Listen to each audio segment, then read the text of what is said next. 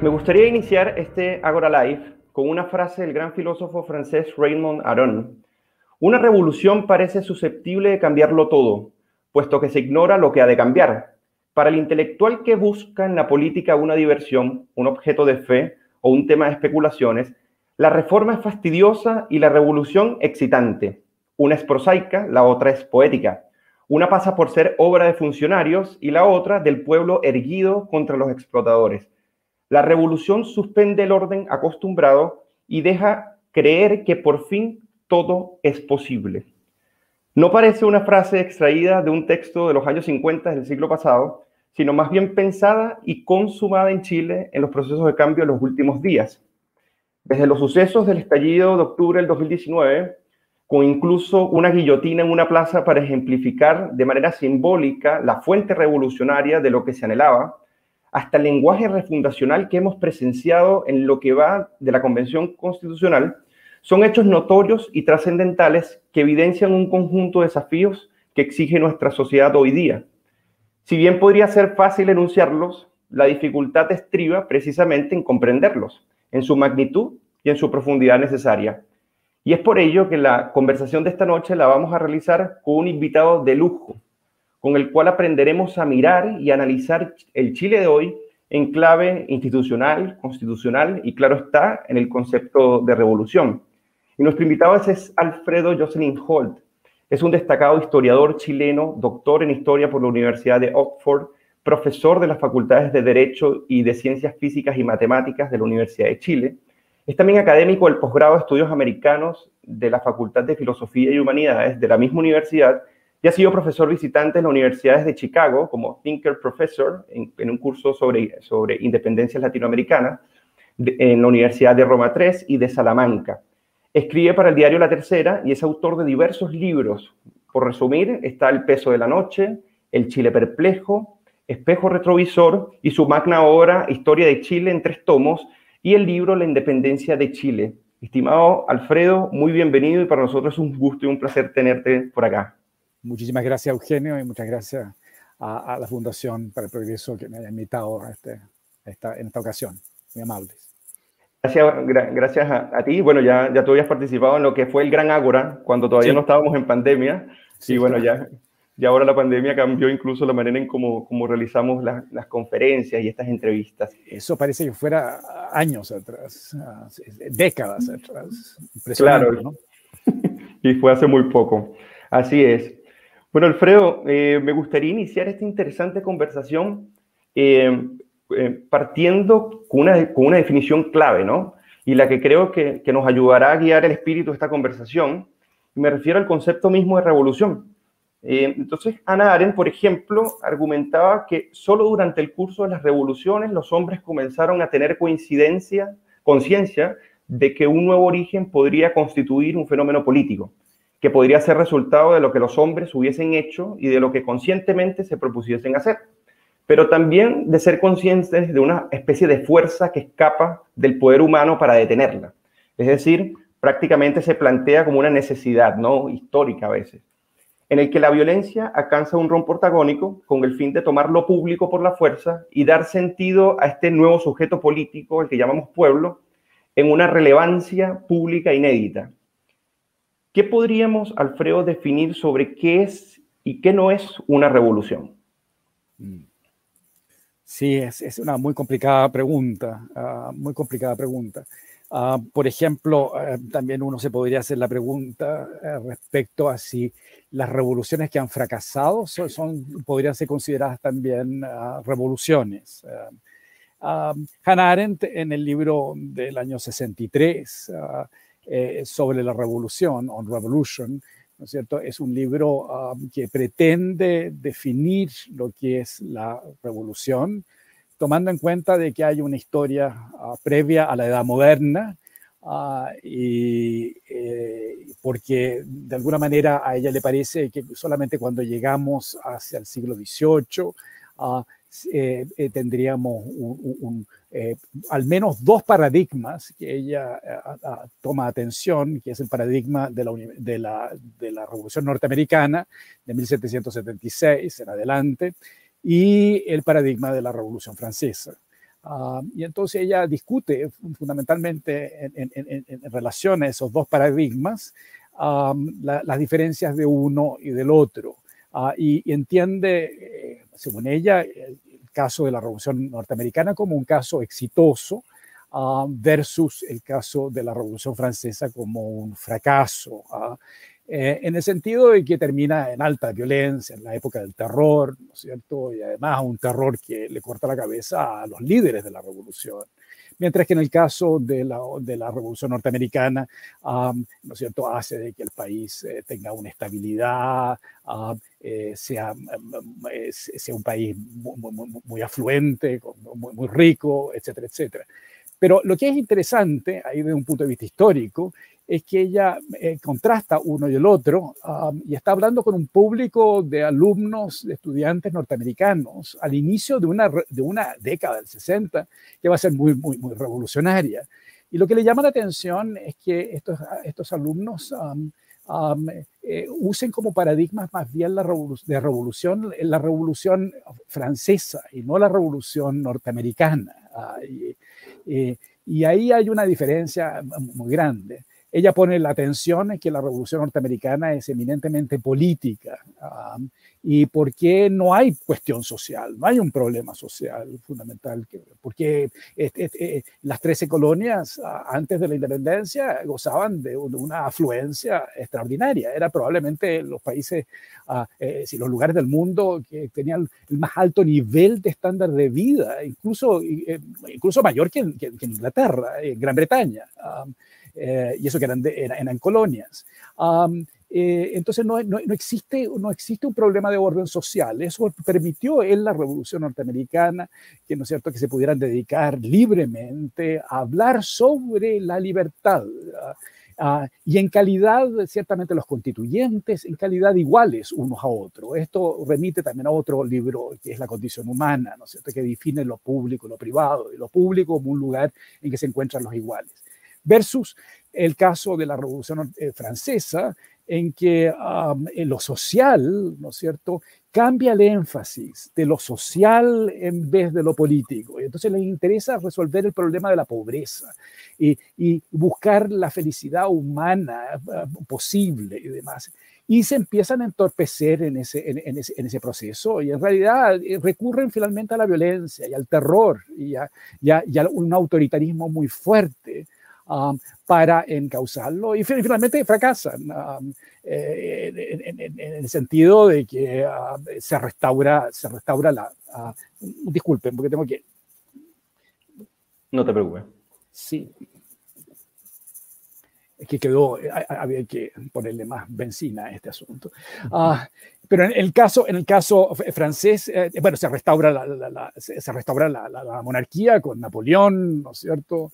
Ah, primero está Termidor, después Napoleón se, se, corona emperador, pero también va a haber una restauración de los Borbones, eh, dos hermanos de dos hermanos de, de, de, Luis XIV, de Luis XVI eh, van a acceder al, al trono.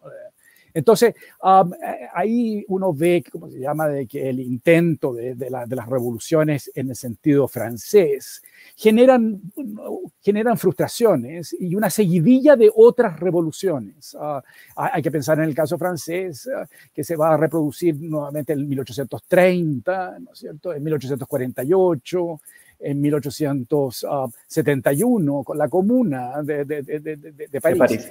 El 48 y el 71 fueron dos intentos de iniciar procesos que eran, ¿no es cierto?, más de corte socialista y sin embargo ah, son, fracasan. Eh, termina el, sobrino, ¿no es cierto?, Luis Napoleón eh, imponiéndose ah, y generando un cesarismo, un cesarismo democrático, como dirían en Venezuela. Sí, ah, Laureano Valle Lanz.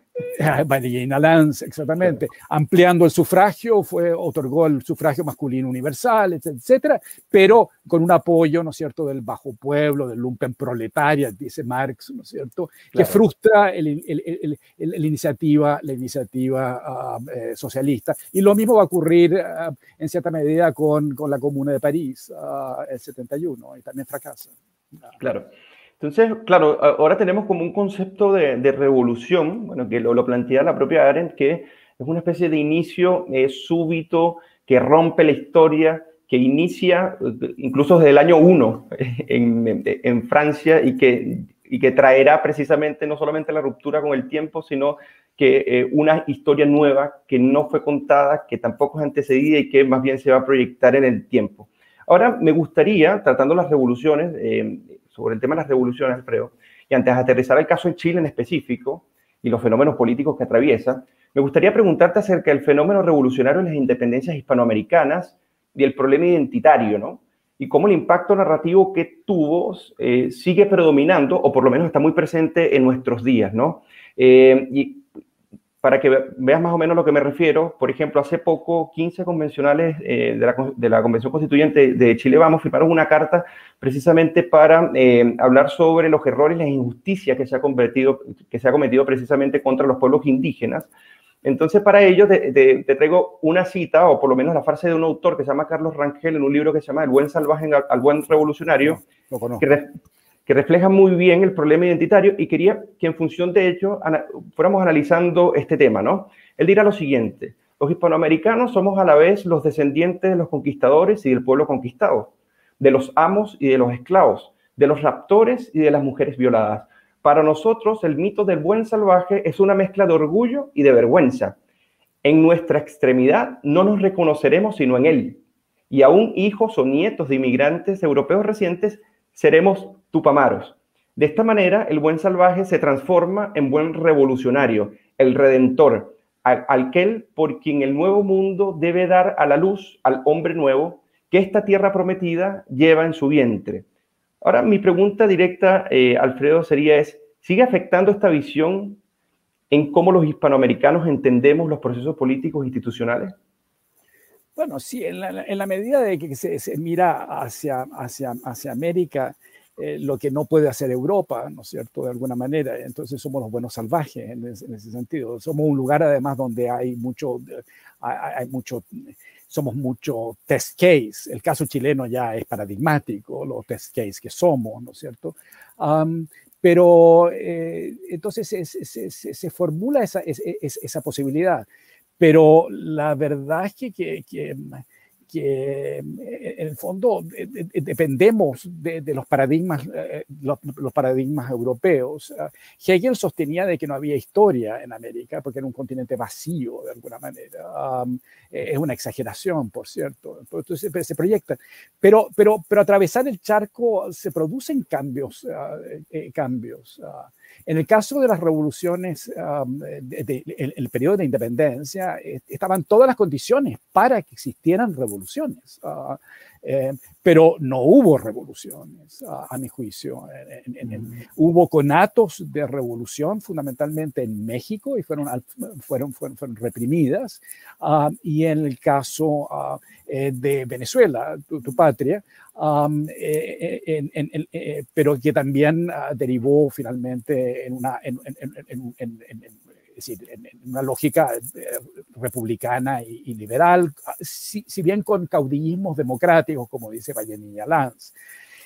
en el caso chileno, es el caso más exitoso para salir de la coyuntura la coyuntura de, de la independencia y, pudimos eh, eh, eh, organizarnos muy tempranamente en la década del 30. Otros países tuvieron que esperar hasta la década de 1850, 60 y hay otros países que nunca se han organizado suficientemente bien. Bueno, en Venezuela posiblemente con Guzmán Blanco en los 70 del siglo XIX. Así es, con Guzmán Blanco, así es. Entonces, eso, eso, eso es muy curioso. ¿Qué es lo que está operando ahí?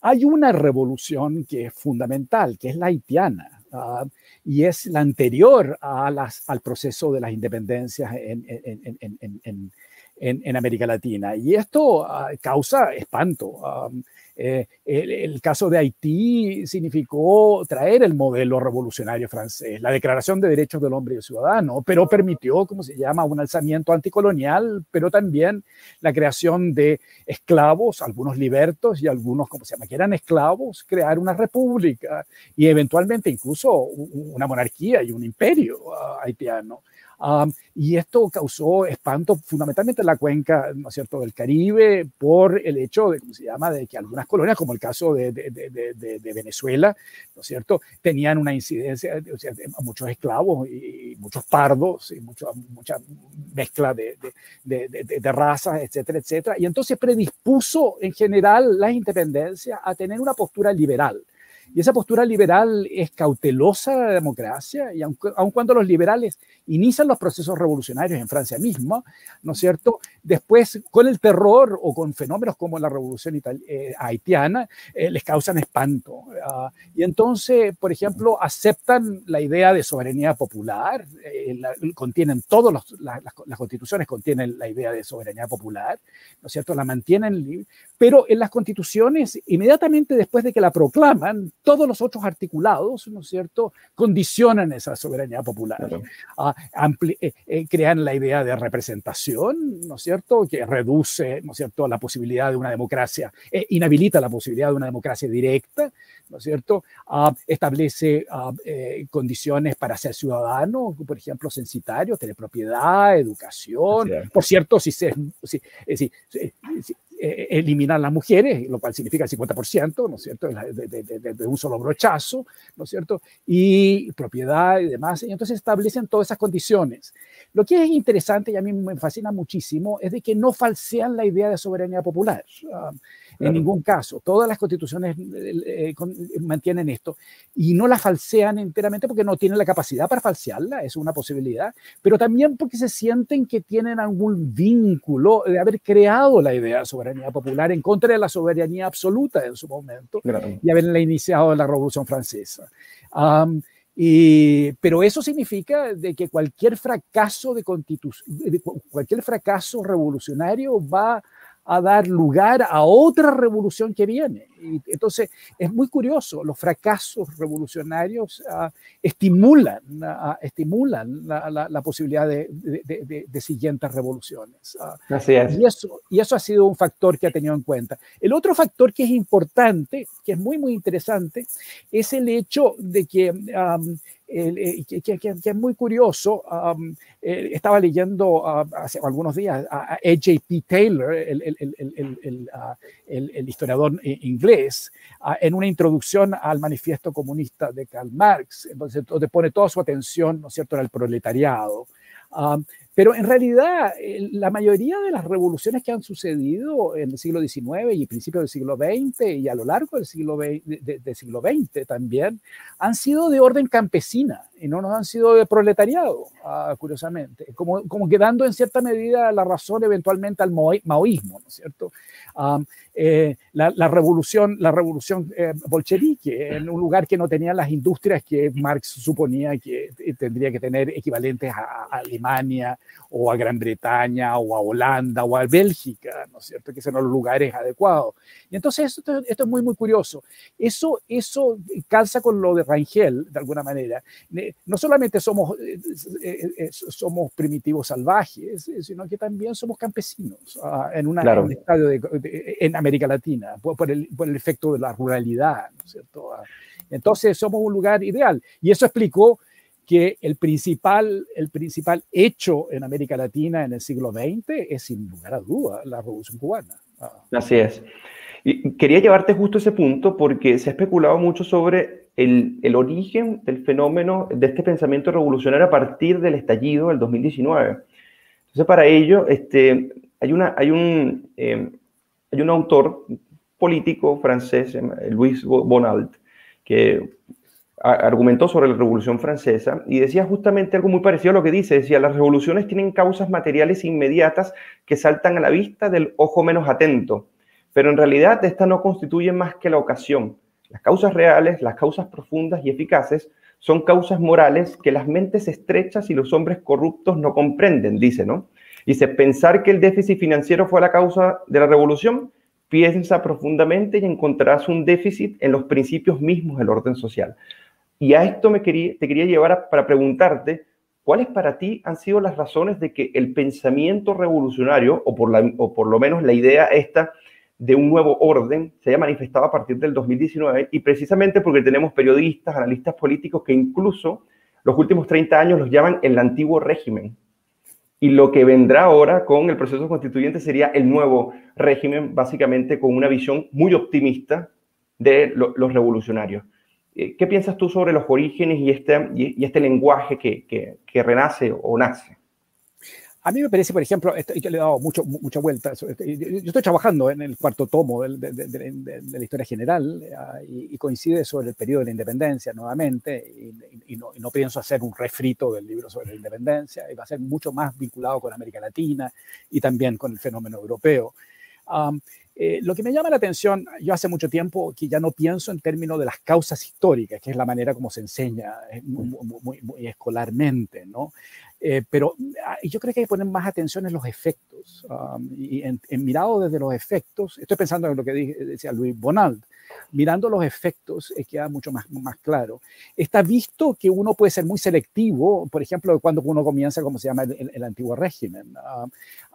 Eh, eh, el antiguo régimen uno podría sostener de que se terminó con las independencias. Ah, uno podría pensar que el antiguo régimen también históricamente eh, se terminó con la reforma agraria, en el caso chileno, en la década de 1960. Yo me inclino más por esta opinión a esta tesis y creo incluso que ahí comienza un proceso revolucionario con la democracia cristiana, la, revolución en libertad, seguida por la unidad popular y seguida por una contrarrevolución que es tan revolucionaria como, las, como, como, como, son las revoluciones um, de la dictadura militar. Y de hecho, bueno, termina siendo la más exitosa porque es la más, se proyecta más en el tiempo y se proyecta hasta nuestros días. Y hoy día podríamos estar en un escenario de que se intenta hacer otra nueva revolución, revoluciones dentro de la revolución, ¿no es cierto? Esa idea, ¿no? Que Regis Debray trató y otros han tratado, o sea, revoluciones dentro de la revolución. Es un proceso revolucionario para eliminar esa tercera revolución, la más exitosa hasta la época, que fue la dictadura, el neoliberalismo e incluso con proyección política en la constitución de 1980. Entonces, eh, es, es, es, es debatible. En el caso europeo, por ejemplo, eh, la gente tiende a pensar de que la Revolución Francesa terminó el antiguo régimen. Pero ojo, ah, hay un notable estudioso que se llama Arnold Mayer, que como se llama, de que extiende el antiguo régimen hasta la guerra, hasta la guerra, la Primera Guerra Mundial en 1914. Ah, eh, eh, de hecho, la, restauración, el periodo de Metternich y demás en el siglo XIX es muy extensivo. Ah, y eso no es una restauración del orden antiguo, pero sí es un control contrarrevolucionario, ¿no es cierto?, ah, para aplacar eh, los efectos de la revolución. La revolución tampoco se niega, sino que se, se, se, le gradúa, se le termina transformando en algo muchísimo más, más, más leve, ah, más, más, reformista incluso. Ah. Entonces eso, eso, eso, eso me parece que es más, más significativo en, en última instancia.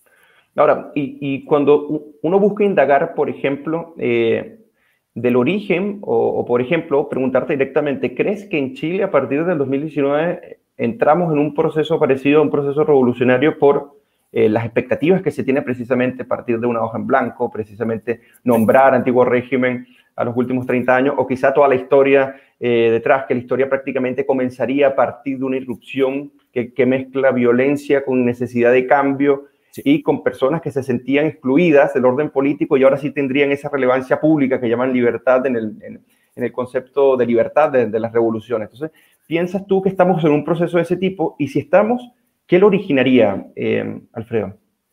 Eh, eh, calza con todas las caracterizaciones. Ah, aquí hay varias caracterizaciones, algunas de como se llama de Hannah Arendt, ¿no es cierto? La idea de necesidad, ¿no es cierto? Ah, el, el, Edmund Burke, en el sentido de mm. que se está partiendo desde cero, de que hay un constructivismo, hay un diseño racionalista, eso está, está el cambio del lenguaje, ah, por, por, cierto, está... Eh, el hecho de que participa de un momento generalizado que también es revolucionario, ¿no es cierto?, en el exterior. Eh, eh, lo mismo se decía del periodo de las independencias, en la medida de que se le, se le daba la connotación, y hay algunos historiadores hasta el día de hoy que le dan la connotación al periodo de la independencia que son revolucionarias, que serían revoluciones, ¿ah? Ah, porque existía en el mundo atlántico, ¿no es cierto?, esta idea de las revoluciones que estaría, que estaría participando. Ah, entonces se dan todos estos e, e, e, elementos. Eh, eh, la idea de corte, la, creación de un nuevo orden, de que guillotinan. Como ya no pueden guillotinar a la monarquía, entonces guillotinemos a la república. Hay que guillotinar algo, si no, no, no, no, es una revolución, es guillotina.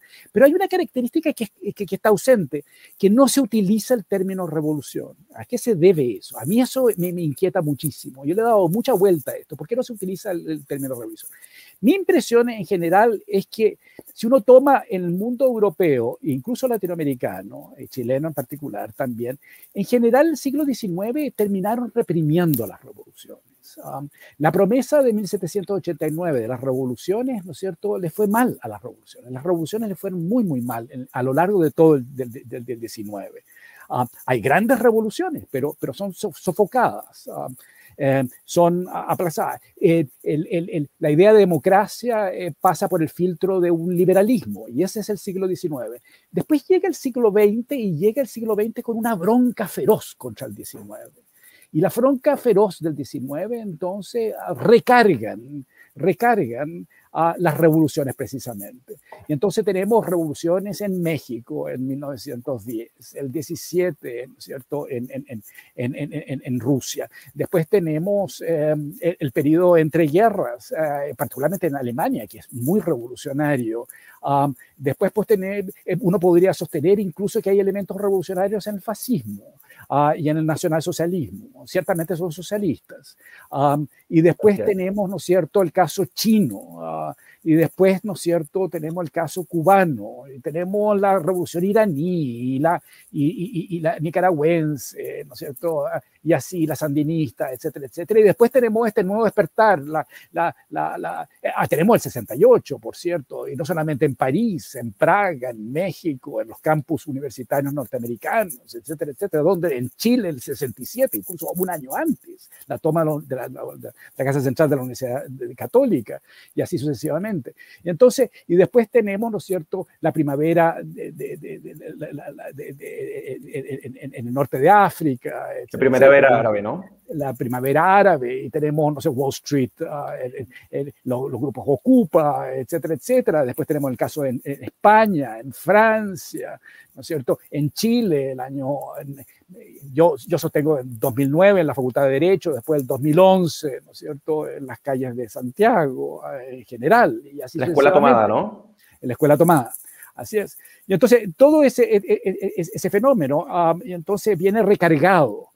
Pero ¿cuál es la razón de que no utilizan el término revolución? Porque en el siglo XX las revoluciones fracasan y, venían más recargadas que en el siglo XIX y eran más potentes incluso, y, por lo tanto el fracaso es infinitamente mayor. Y ese fracaso infinitamente mayor lo vemos fundamentalmente, por cierto, ¿no es cierto? El, que, que, que, que el, el, imperio soviético y sus satélites duran 70 años, nada más. E, el PRI revolucionario mexicano también dura 70 años. Uh, eh, ha vuelto al gobierno, pero, pero, pero tuvieron entre medio a Fox y demás. Claro. Uh, y el, el, caso más, más, más, más, más, ilustrativo es el caso comunista chino, que termina abrazando el capitalismo. El capitalismo. Lo único que, sigue habiendo es el caso cubano, pero el caso cubano es, muy interesante. ¿Por qué perdura? Eh, eh, Cuba sobrevive el colapso de la, Unión Soviética, pero no sobrevive, por ejemplo, es cierto, pero no sobrevive el caudillismo. Um, eh, de, latinoamericano. Es decir, Fidel Castro y el, castrismo sigue siendo caudillista en, ese sentido. Es muy curioso. Mi impresión es que los Estados Unidos prefiere tener como vitrina de lo que es revolucionario en, la, en, Cuba, para el mundo, y, ver cómo, qué, qué, significa, qué significa eso. Entonces, esa situación me parece que es muy, muy, muy, muy, decidora. Um, entonces, um, y eso, entonces, la razón por la cual no se utiliza la, revolución es justamente eso. Um, ah, eh, eh, eh, tienen que cambiar de marca. Um, tiene marca, tiene yeta la, la, la, marca esa de la revolución. Entonces, y, quizás también trae un poco de miedo, ¿no? y tiene miedo. exactamente. Porque cuando se usó prácticamente se devastó a, la República en cierta medida, bueno, en varios casos latinoamericanos, y cualquier fenómeno revolucionario no solamente se vincula con, sino, con inflación, sino con violencia en política, con amedrentamiento, persecución. Entonces, Alfredo, para ti, ¿qué, podría causar esto en Chile? O sea, ¿tienes, ¿tienes alguna tesis? Mira, hay autores que se refieren a que fue un problema, bueno, de, este, de esta enfermedad de los países con ingresos medios y lo anclan más que nada a lo económico hay personas que dicen, no, más bien, bueno, se agotó eh, narrativa y, y, las ideas que se anclaban en un modelo que, que, pretendía ser meritocrático, por ejemplo. Hay otras personas que dicen, bueno, que más, fue más bien una guerra ideológica donde terminó predominando culturalmente una izquierda radical que pugnó desde siempre por transformar el modelo. Hay muchas tesis.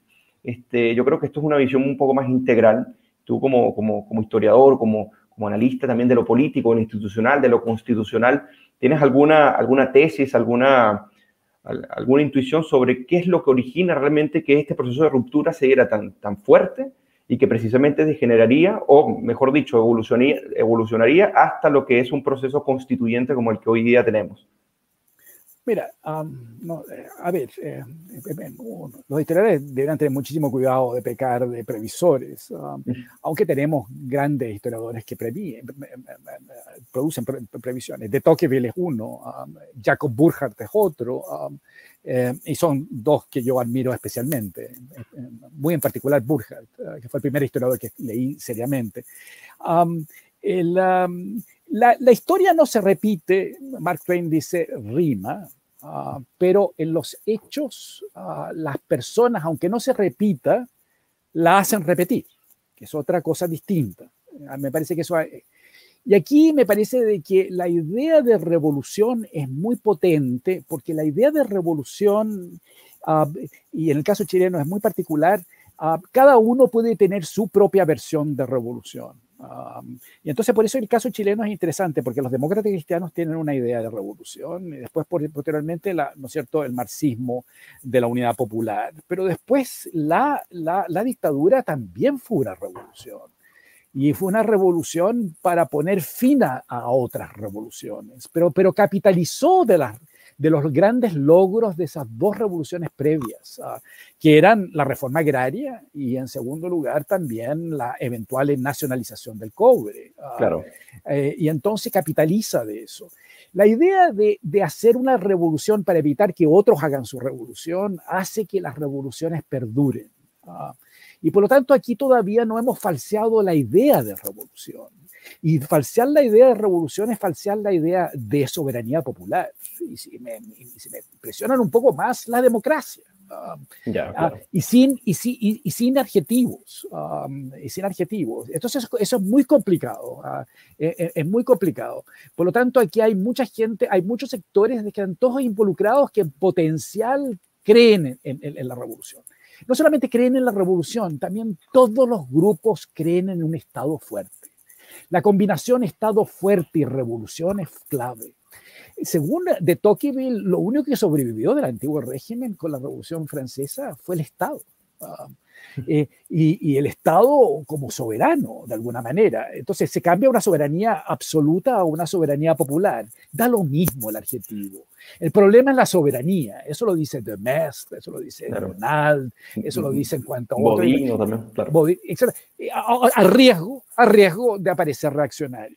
Entonces, cuando tú me preguntas en qué es lo que está, bueno, yo he estado viendo si se cumple o no se sigue cumpliendo la, la, la, tercera ley de Newton, que sostiene de que ante una acción tiene que haber una reacción. Y por lo tanto, reacción tiene que venir. Esto no quiere decir de que yo auspicie una reacción. Yo fui contrario a la dictadura militar. Ah, y, soy contrario a una, a una, dictadura, a la dictadura militar porque fue revolucionaria y porque tiene elementos democráticos, a mi juicio. Ah, entonces, esa es la razón por la cual yo me... me, me, y porque tiene elementos populistas también. Entonces, interesante. Es, eso es lo que me complica muchísimo. Pero elementos de reacción tienen que haber. Uno, uno piensa que la reacción viene de la derecha. No, no, no, no, cuidado.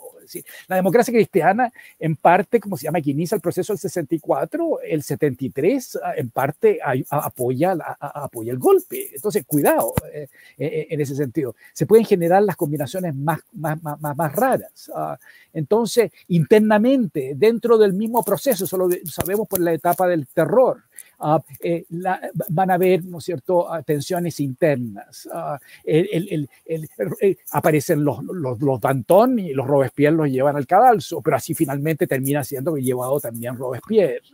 Y así hay, hay, un elemento antropofágico de las revoluciones, como se llama, de que, la, que la debilitan, pero no anulan y por lo tanto revoluciones vamos a tener todavía mucho más. esta, visión de Proudhon, por ejemplo, la revolución permanente, básicamente inicia con la revolución francesa y va a continuar eh, siempre con, este dinamismo a través de la historia por una necesidad, ¿no? Básicamente.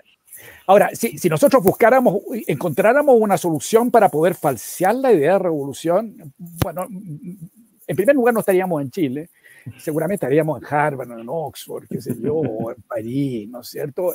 Ah, haciendo clase y demás. Eh, y seguramente uno competiría para, para, para llegar a, a, sacar un premio Nobel, ¿me entiendes? Es, no se les ha ocurrido a, a, grandes pensadores que son infinitamente grandes, eh, de los que yo veo en este momento. Entonces, ¿cómo eso es posible?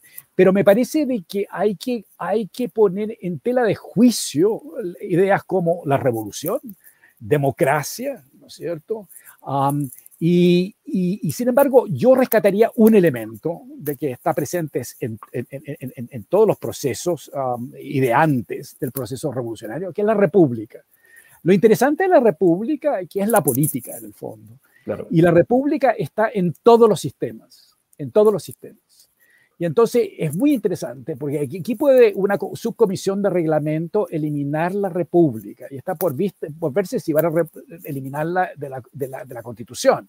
Pero la, pero la república va a continuar igual, aun cuando se haya, se, se, haya omitido. Um, yo sostengo de que la república es equivalente al PI, Ah, está presente en todos los elementos que nos permiten, ¿cómo se llama? Eh, calcular el, calcular el radio y la esfera. Y la esfera es la política. Eso es lo que dice Hannah Arendt, que es un espacio de diálogo, de acción, de palabra. Y en ese sentido somos iguales. Y, y porque no hemos y no, y no estamos sometidos a esa urgencia ¿no es cierto?, que, eh, que, despierta en algunos escenarios como el francés y, ese, y ese modelo la compasión y por lo tanto y el victimismo, etcétera, etcétera. Eso termina muy mal, eso termina haciendo anular ese capítulo de revolución. Pero la revolución a su vez se puede inmolar con el objeto después, ¿no es cierto?, de revivir, ¿no es cierto? Es como, es, como Allende vive, no sé si ustedes han visto ese, ¿cómo se llama? Allende vive, pero Allende se pegó unos tiros, lamentablemente, ¿no es cierto? Y en parte porque no pudo resolver su problema interno, ¿cuál de las vías al interior? No solamente porque involucró a, los eh, norteamericanos o a los brasileños, o qué sé yo, o, a los camioneros y demás, sino que no resolvieron el problema interno, ¿no es cierto? Pero Allende vive. Pero, pero, pero esto es la negación de la historia. Así es. Y, te quería llevar justo a ese punto. Es un punto que tengo, eh, que me gustaría abordar contigo, porque es un lugar común, eh, Alfredo, que en las revoluciones, por lo menos en las más importantes, ¿no? El término libertad no se refiere a libertades consagradas mucho antes de las revoluciones, como, bueno, el derecho de propiedad, el, el de desplazamiento, el que no te lleven preso si no hay un juicio previo donde se compruebe tu culpabilidad, ese tipo de libertades, ¿no? Sino que más bien se refiere a que la libertad se halla, según Arendt, ¿no? En la participación de los asuntos públicos y en la admisión del pueblo en la esfera pública, ¿no? Justo lo que comentabas, ¿no? Entonces me gustaría que conversáramos acerca del rol, y, fíjate la pregunta que te voy a hacer, acerca del rol que han tenido los intelectuales como élite para posicionar la idea de que, estando en una de las mayores democracias del continente, que es Chile, resulta que se percibe como una dictadura, ¿ok? Es decir, cientos de personas en la calle asumiendo que el actual gobierno es un violador sistemático de los derechos humanos, que estaríamos en una dictadura férrea y que por ello precisamente la revolución o por lo menos el estallido se justifica. Entonces me gustaría preguntarte, ¿piensa que nuestra élite intelectual eh, tiene alguna responsabilidad en que este falseo de la historia o esta tergiversación de cómo mirar nuestras instituciones, eh, ¿hay alguna responsabilidad, piensas tú? Absolutamente, um, absolutamente. Yo soy partidario de la idea de la tesis de que la dictadura se proyectó pero de ahí a sostener de que vivimos una dictadura, me parece que eso es un tanto distinto. Ah, hay una constitución de por medio, ¿no es cierto? Que, pero también fue reformada tantas veces. Yo fui contrario a esa constitución y, y, y, sin embargo he, sido más bien contrario, ¿cómo se llama?, a cambiar la constitución porque yo creo que va a, a generar un presidencialismo más fuerte, un Estado más fuerte. Eh, y si, si, si, si, llega a repetir la historia, que la gente tiende a, a quererla repetir. Uh, entonces he, sido crítico de, eso. Pero, pero me parece que la, la, mm, la, situación que, se nos presenta eh, es una situación bastante, bastante eh, crítica. creo que me perdí. los, intelectuales, los intelectuales. Ah, bueno, los políticos, por de pronto, y un gobierno de derecha sacrifica la, ¿cómo se llama? La constitución a cambio de nada. A mí eso me parece que es, es revolucionario, si uno lo piensa. También ellos dan lugar a la idea de que puede partirse desde cero, en el fondo, entregando eso a, cambio de nada. E, en ese sentido, yo creo que cualquiera, no solamente el estallido, como antecedente, sino que esta entrega unilateral por parte de la, del gobierno de Piñera ah, da a entender de que cualquier resultado que pueda ocurrir en términos de constitución es una constitución fundada sobre la base del miedo. Ah, yo me atrevería a sostener eso. Ah, y, y, eso me parecería que sería muy, muy, muy, muy grave. E, eso me parece. Los, los intelectuales, y no solamente los intelectuales, los intelectuales han sido bastante proclives a sostener de que no se puede hacer nada sin quebrar huevos. No se puede hacer tortillas sin quebrar huevos, citando a Mao Zedong. no se puede hacer una revolución sin quebrar huevos. pero ellos sostienen de que no puede haber ningún cambio y no puede haber ningún progreso si no hay un grado de violencia. Eso lo vemos días después ¿no es cierto?, con un millón cuatrocientos, un millón doscientas de personas, ¿no es cierto?, en la zona cero de Santiago, ah, después del 18 de, octubre. Ah, hay una complacencia en eso, ah, eh, eh, claramente los, los, intelectuales, y no solamente los intelectuales, los liberales. Ah, los liberales son muy, muy camaleónicos. E, es una de las razones por la cual sobreviven, de alguna manera también. Ah, y sobrevivieron en el siglo XIX, eh, sobrevivieron el ataque que se les pensó de que el capitalismo iba, iba a desaparecer y el liberalismo iba a desaparecer. Y vean ustedes, eh, hoy día tenemos desde Reagan, Thatcher, ¿no es cierto? Y Chile incluso antes, ¿no es cierto? Tenemos neoliberalismo y tenemos liberalismo y todo el mundo se... A, mí me llamó muchísimo la atención hace muchos, muchos mm. años atrás que hubo una encuesta, creo que en los años 90, a principios de los 90, o si es que no, antes, durante la dictadura militar, que la gente se, ¿cómo se llama? En una encuesta que hizo el que pasa, que se autoidentificaban como liberales. Ah, ah, eh, eh, es muy raro si uno lo compara con lo que, el uso del término liberal, por ejemplo, en los años 60 y 70, nadie se identificaba como liberal en ese, en ese momento. Entonces, ¿qué, ¿qué, ocurrió ahí? ¿No es cierto? ¿Qué ocurrió ahí? Si ocurrió un giro, que es una revolución, algunos llaman una revolución conservadora, una revolución neoliberal, una revolución liberal, llámalo como quieran, ¿qué hace pensar que esto no va a continuar? Lo más probable es que vamos a tener sucesivas revoluciones. Ah, vamos a tener una constitución, podemos tener varias constituciones, ese escenario también es posible, y podemos tener una constitución que requiera un reforzamiento muy fuerte. Yo, yo sostengo que, por ejemplo, si nos guiamos por la constitución de 1925, se requirieron dos, dos dictaduras para afianzar esa, esa constitución. La, la dictadura de Ibáñez, del 27 al 31, y yo sostengo que el segundo gobierno de Alessandri, del 32 y el 38, también es una revolución, una revolución, ah, perdón, una, una dictadura, una dictadura, una dictadura legal. Hans Kelsen sostuvo que la, que la, que la que la, que la constitución de 1925 era una dictadura legal, ojo. Ah, entonces se requirieron dos, dos, dos, ah, dos, dos, dictaduras. Entonces ese escenario me parece que, que, es posible. Los intelectuales han estado bastante... con el estallido aparecieron los sociólogos, fundamentalmente.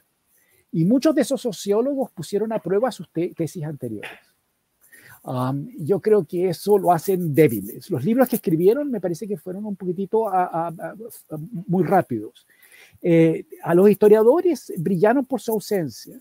Ah, puede ser por cautela, puede ser que el ninguneo ah, de, la historia que estaría presente anularía automáticamente a los, a, los historiadores. Pero, pero, por ejemplo, la escuela de Gabriel Salazar y otros um, ha causado, ¿no es cierto?, enorme impacto. Eh, ¿cuánta, cuánta, ¿Cuánta influencia ha tenido eso en la educación de los profesores de historia en los colegios y en los liceos de Chile, en un proceso que lleva mucho tiempo?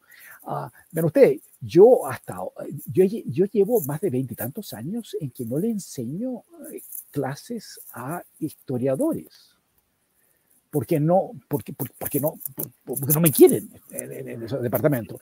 Ah, he vuelto a hacer clase en el pregrado en historia en la Universidad de Chile y estoy muy agradecido.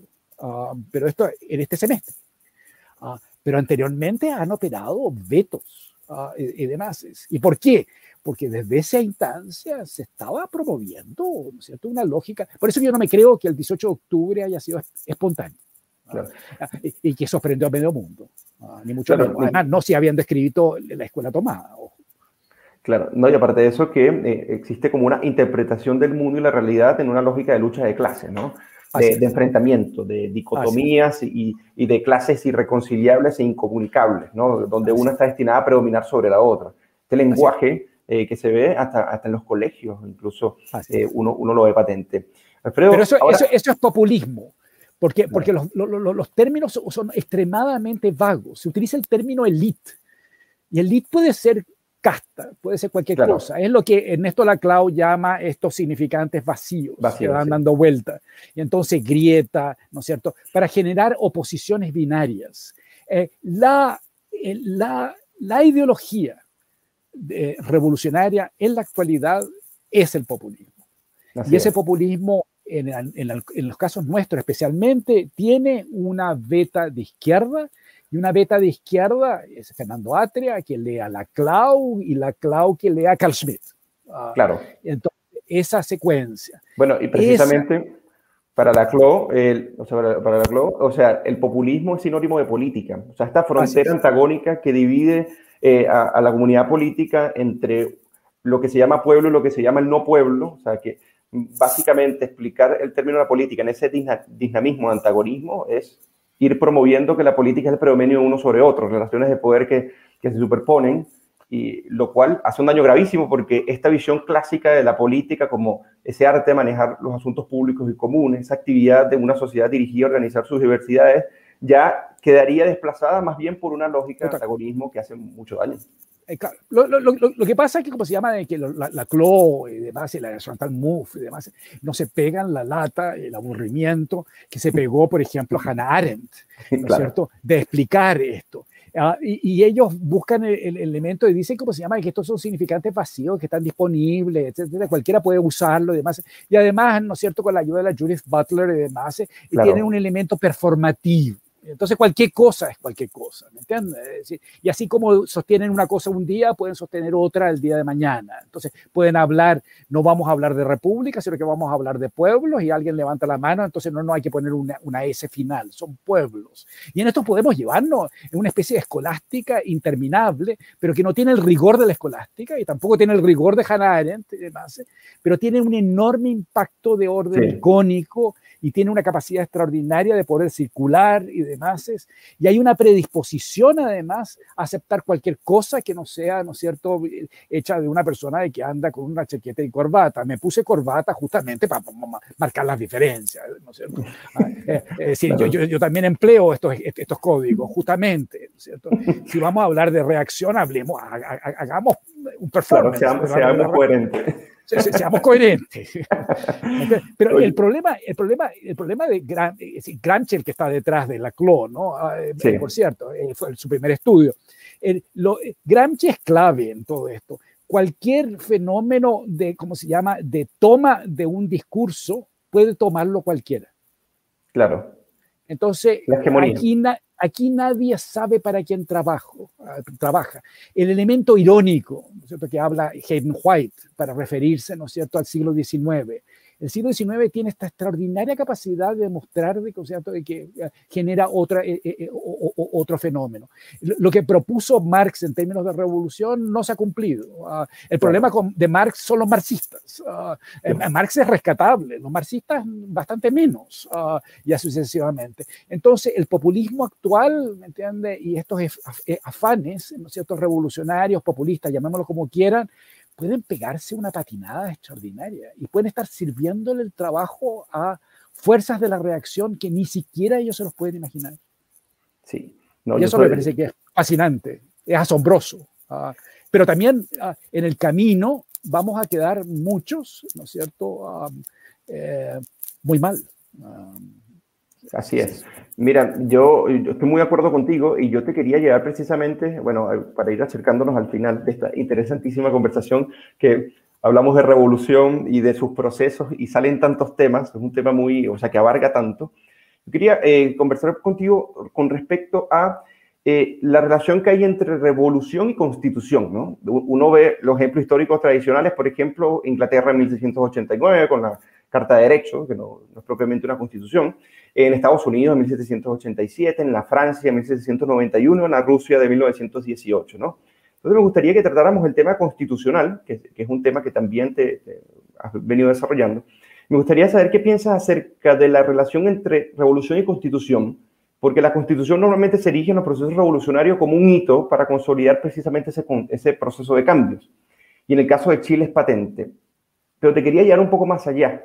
¿Ves tú que existe alguna diferencia entre lo que está ocurriendo en Chile respecto a los países vecinos y sus recientes cambios constitucionales? ¿O más bien se replica una tendencia que revela aquellos déficits de comunidad política que históricamente la mayoría de nuestros países parece mostrar eh, eh, en sus historias recientes? O sea, somos países bastante jóvenes y que más bien hemos mostrado estos niveles de inestabilidad. ¿Qué piensas tú sobre esta relación y sobre estos procesos que se han venido consolidando? He estado trabajando en esto en un curso en, en, historia en, la Chile, en, el pregrado, justamente, que les hice leer, por ejemplo, a los alumnos la Declaración de Independencia de los Estados Unidos, que se supone que es el texto, en, buena medida, eh, redactado por Thomas Jefferson, que es el más, el más radical, el más revolucionario um, de los textos, uh, comparado con la Constitución, en la cual, la Constitución de los Estados Unidos, um, que es un tiempo después. Uh, lo único revolucionario que uno podría sostener de la Constitución, sin embargo, es el, es el preámbulo, es el with the people, um, y que sirve de, de, de, nexo.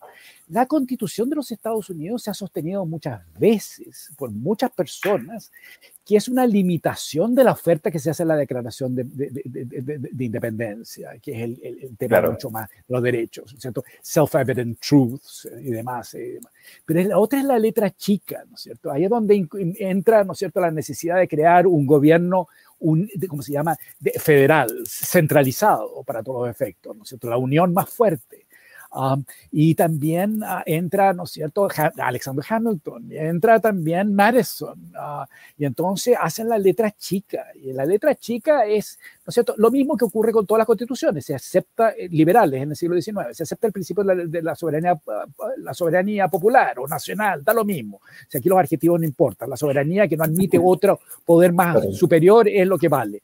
E, e, eso. Y todo lo articulado para abajo es la letra chica, como se llama, de que condicione esa idea. Ah, entonces, me da la impresión de que eso es lo que puede ocurrir con respecto a la constitución. Pueden haber distintas constituciones, pueden haber una seguidilla de constituciones, ah, eh, que a diferencia de nuestra tradición que duraron, qué sé yo, casi 90 años, casi 100 años, el caso de la, constitución de 1833, ah, eh, y así sucesivamente. esta constitución de 1980, que ha durado bastantes años, ah, y así sucesivamente. ¿Qué diferencia nos encuentro como se llama, con, los, países latinoamericanos? es curioso, hay solamente, probablemente hay solamente dos constituyentes, uh, como se llama, constitucionalistas en la, en, en, la, en, la, en, la en la convención constituyente. Yo creo que ya tienen preparada la, la, constitución hace mucho rato. Claro. Es Fernando Atria y, y Jaime Baza y Jaime Baza, la, tienen preparada. Ah, eh, seguramente le van a conceder, ¿no es cierto?, a, los restantes mm. que pongan todos los derechos que quieran poner. Ah, pero en realidad lo que hay que poner aquí, ah, el ojo, es probablemente la parte orgánica. Y, seguramente ahí va a salir una, probablemente una, una, una constitución muy estatista y muy socialista. Es, es, probablemente lo que va a ocurrir.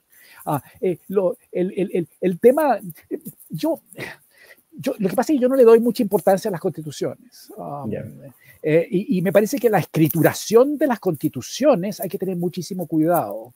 Um, por ejemplo, la Declaración de los Derechos del Hombre y del Ciudadano eh, francés, que además terminó sirviendo como preámbulo para la constitución, una de las primeras constituciones francesas. Esa constitución, uno dice, ah, wow, aquí es equivalente a la Declaración de Independencia de los Estados Unidos. Además, participó Jefferson, invitado por Lafayette para contribuir a esa Declaración de los Derechos del Hombre y del Ciudadano. Pero uno lee sus 15, 16, 17, 20, no sé cuánto se llama, eh, más o menos, no, no, son más que eh, del articulado, y muy rápidamente lo que llama la atención ahí es que lo que predomina es la ley. Por lo tanto, estos derechos que en la declaración, ¿no es cierto?, de, independencia de, de, de, Jefferson eran self-evident, eran evidentes en sí mismos, eran irrenunciables, eran de orden natural. A la hora de de, dejarlos al capricho de la ley, todas cosas pueden cambiar completamente. Entra de la ley, entra, ¿no es cierto?, la letra chica, entra la trampa. La trampa, exactamente. Pero lo que me llama la atención aquí es de que hay solamente dos, dos, dos, constitucionalistas, lo cual significa que probablemente vamos a tener una constitución bastante mimética de lo que está ocurriendo con los distintos modelos. Entonces, va a haber elementos bolivianos, bolivarianos, ¿no es cierto? Vamos a haber elementos, qué sé yo, de ecuatorianos, ¿cómo se llama? Eh, ah, colombianos, eh, etcétera, etcétera. Ah, a mí me llama muchísimo la atención, por ejemplo, de que ah, las innovaciones constitucionales, por ejemplo, en un país como en Argentina, son, no le dan mucha importancia. Es, mucho, es muy curioso. claro. Son estos otros países. Entonces, ver ese tipo de, de, fenómenos. pero, pero todo puede ocurrir. Por de pronto pudiera haber muchas, puede haber una experimentación constitucional, ¿no es cierto?, en que eh, lo hemos estado viendo, los sectores más radicalizados que le cortan la cabeza, ¿no es cierto? Y entonces se va reduciendo, ¿no es cierto?, la lista del pueblo, de alguna manera. O, o, o, llega Artes, por ejemplo, candidato a la, a la, a la, presidencia en este momento, y dice de que hay que crear una verdadera constitución, una, una verdadera convención. Y wow, claro. Le, cortó la cabeza a la, convención. Ah, supongo que, que, no quiere gente de derecha. Pero ojo, cuando eliminan a la gente de derecha, terminan em, eliminándose entre ellos. Así es. Entonces, ¿me entiendes? Entonces, ah, yo, yo, veo ahí mucha complicación. Entonces, especular, me parece que hay, a lo más se pueden hacer prognosis, es decir, fenómenos que han ocurrido antes y proyectarlo, eso bajo el supuesto de que nada más cambie. Pero pueden haber elementos. Es cierto que hace mucho tiempo barajamos la mismo naipe. Y entonces cualquier resultado de cómo salgan las cartas tiene un aire de familia. Claro. Alfredo. por ahí creo que va la, cosa. Ahora para ir cerrando, eh, ya, ya vamos llegando a la hora y se pasó el tiempo volando en esta muy interesante conversación. A mí me gustaría, te voy a hacer una pregunta algo difícil, pero para ti va a ser fácil responderla. O sea, lo difícil, lo difícil. en una vez no te, no, no te respondió tu pregunta, en cuyo caso eh, eh, es una manera pilla mía para honrar las preguntas. Claro, solamente dos eh, lo hemos quedado como un poco en el tintero, pero todas han sido respondidas. Pero sí me gustaría hacerte una pregunta eh, muy específica porque como estamos, o sea, hay un proceso de muchas expectativas con respecto a lo que puede hacer una constitución para el cambio social, ¿no? Que se anhela, que se aspira, ¿no? Pero básicamente se parte una hoja en blanco y se, y se vanagloria prácticamente en empezar desde el año uno, este fenómeno típico de las revoluciones. A las personas que nos están viendo, si nosotros, si tú pudieras decirle qué debemos nosotros aprender de nuestra historia, o sea, del país, de nuestra historia republicana, precisamente para eh, enfrentar esto con madurez, con templanza y con mesura, y que esto salga lo mejor posible. ¿Qué podemos aprender de, nuestra historia reciente, Alfredo? De, que es falsa la oferta de cambio, um, de, que estos fenómenos han ocurrido anteriormente. Uh, y han tenido todo tipo de resultados. Uh, y han habido resultados positivos. Yo he puesto el acento, ¿no es cierto?, en los, resultados negativos pero los resultados negativos lo hacen a uno volverse más cauteloso. Y entonces, por eso que he acentuado ese elemento. y a, mayor nivel de radicalidad del otro lado, genera un efecto de radicalidad en el extremo contrario. Eso es la tercera ley de Newton, es inevitable. Entonces, me parece que la oferta de cambio, ¿cierto? Genera también mucha, mucha, otra fuente que no hemos hablado, que la revolución genera revolución de expectativas y la revolución de expectativas no se, no, no, se satisface, ah, no se satisface. Por lo tanto, en, última instancia, al final de cuentas, siempre queda al debe. Ah, y ese es un motivo nuevamente para ah, replantear las ideas de, ¿cómo se llama? de, de, de, de revolución. Ahora, el ejemplo del siglo XIX es muy, muy curioso. a, pesar de las revoluciones, el siglo XIX tiene una evolución, ah, tiene progreso. Eh, creo que estos conceptos de evolución y progreso pueden ser objeto de todo tipo de crítica ah, eh, después del, del siglo XX. Pero así todo, hay evolución y hay progreso. La pregunta es si el progreso y la evolución es producto más de gradualismo y reformas o y, o, de revoluciones. Las revoluciones eh, tienen un efecto inicial, pero después posteriormente viene el trabajo, ¿no es cierto?, de no negar necesariamente las, contribuciones de las revoluciones, sino llevarlas a cabo. El punto es de que si entramos en un, en un, en, un escenario de, ah, eh, revolucionario y hacemos que las revoluciones se perpetúen y que cada sector quiera imponer su propia revolución, vamos a tener mucho tiempo gastado y con bajo inestabilidad. Y me parece que eso, en el caso chileno en particular, es gravísimo. Chile, si algo tiene a su favor, es una proyección de una inestabilidad institucional que viene desde, uh, desde 1810 en adelante. Esa estabilidad y esa institución fue creada por un grupo dirigente muy extraordinario, por una oligarquía por, una, por un grupo dirigente, pero que después permitió a nivel parlamentario incluir a todos los sectores y demás. Y eso ha, ha continuado. hace mucho rato que ese grupo dirigente desapareció, o por lo menos desapareció las fuentes tradicionales que le daban el poder, que era el mundo agrario, que le daba votos fundamentalmente. Y eso se terminó con la reforma agraria. Pero esa institucionalidad continúa hasta nuestros días. Las principales instituciones, nuestro, nuestro orden institucional en Chile sigue siendo el del siglo XIX. Um, y a pesar de la bronca del siglo XX y la bronca heredada del siglo XXI, del XX, uh, con respecto al XIX, claramente, ¿cómo se llama? No ha, no, no, no, no ha tenido una alternativa uh, para demostrar de sustituto. Uh, y por lo tanto me parece de que la inestabilidad y la posibilidad de, ¿cómo se llama?, de atentar a, a, a, lo que, a un capital, a, un patrimonio, qué sé yo, a, un conocimiento histórico en que ha habido ensayo y error y empezar desde cero, me parece por de pronto yo creo que no se puede empezar desde cero, desde luego.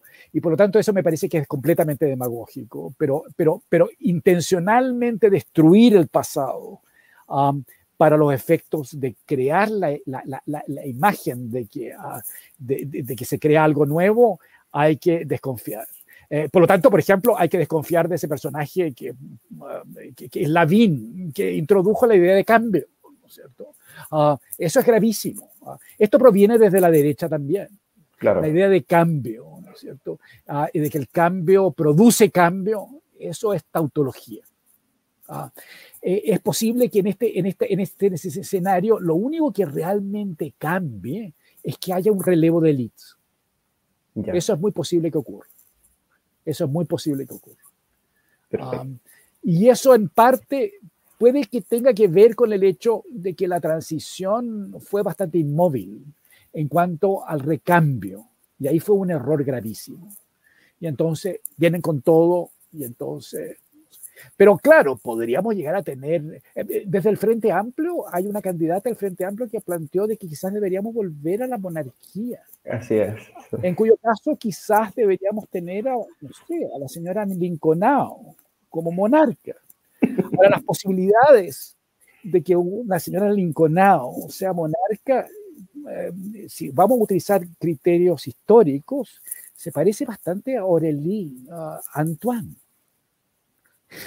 Y eso terminó siendo una dinastía que está en exilio en París y que se junta con otros eh, eh, nobles destronados y monarcas destronados. Es, es la reacción misma.